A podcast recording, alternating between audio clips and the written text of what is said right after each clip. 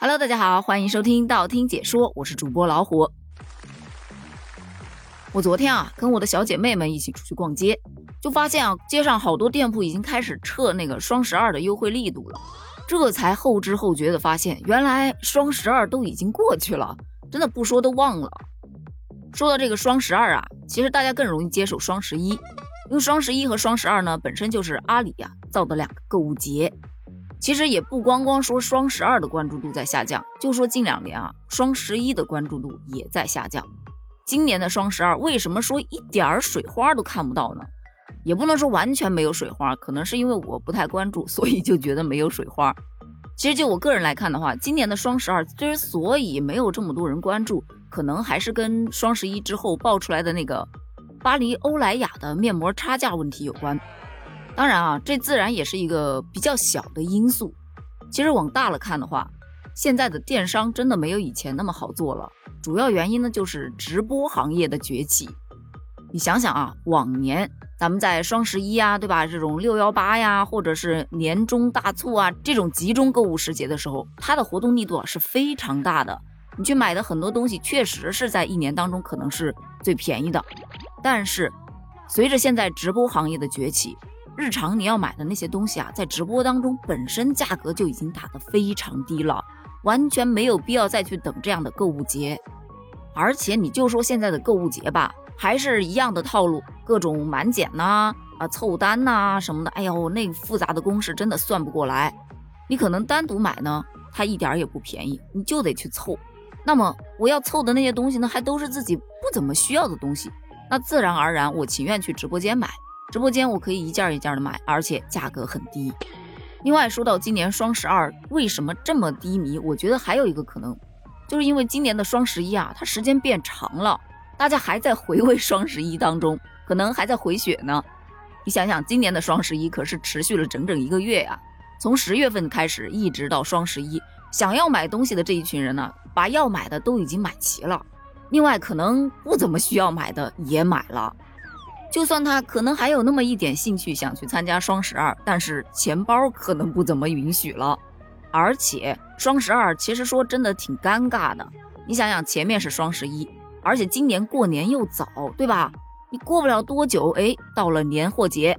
年货节呀，反而是每年在过年之前各大平台促销的重头戏啊。那平台投入的资源更多，商家投入的力度当然就会更大了。所以呢，今年的双十二啊，低迷是有原因的。哦，对了，还有一个很大的因素，就是节目开头的时候我说到的，对吧？我在逛线下实体店。其实，在电商崛起的那几年呢，线下的这种实体服装店啊，已经倒闭了很多了，大家都会愿意到线上去买，因为价格会更低一些。但是今年啊，我不说其他地方，因为我没去过，我就在我们周边这待着呢。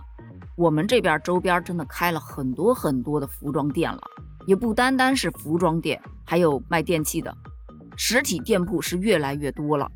而且他们一改以往的那种普遍摸一件衣服就很贵的那种高价格，现在的这些服装店啊，它里面的衣服啊价格非常的亲民，可能你在网上买的还没有在实体店买的优惠。那相对比之下，在网上购买已经没有价格优势了，人家当然更加愿意去逛实体店了。因为质量问题啊，是看得见摸得着的了，而且还可以试穿，你好不好看，咱试试再说，对吧？免得你在网上买回来一试，就那个卖家秀跟买家秀的区别就高低立现，是吧？特别尴尬，来回去退货啊，也是特别的麻烦。再说前期在双十一的时候，我就吐槽过这样的一个节目，就说在双十一、双十二或者是什么年货节啊这种大的线上购物节的时候，你到线下去购买东西。它的活动力度啊也是非常大的，而且没有那么多套路。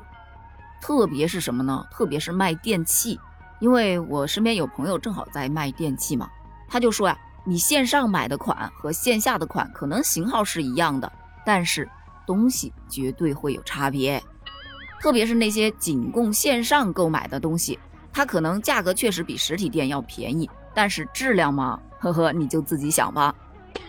其实我也是从前两年开始就不会再在网上去买电器类的产品了，因为真的吃过这个亏。你就说我之前买了一个扫地机器人，动不动就出点问题，一出问题呢就让我寄回总部，一去一回呢，真的就大半个月过去了。你说在实体店购买哪儿这么多事儿啊？恨不得人家还要上门来给你修，服务态度啊也会好很多啊。再说回到今年的双十二啊，之所以这么低迷，其实网友们早就给出了答案，大家已经纷纷被套路够了，消费者们早就已经预判了商家的预判。你比方说有一位网友，他在双十二开始之前的半个月就已经提前把自己的购物车给截图了，到了活动当天一看。谁降价谁涨价，一目了然。不得不说呀，现在的消费者也是异常的清醒啊。甚至在双十一期间，出现了一个拥有五十八万成员的抠门女性联合会，就是日常来分享一些省钱的攻略。可以说啊，这些省钱的方法当中，没有最省，只有更省啊。在面对现在这些头脑越来越清醒的消费者，电商造节的促销套路啊，也是该改改啦。关于这件事儿呢，你又是怎么看的呢？双十二你有消费吗？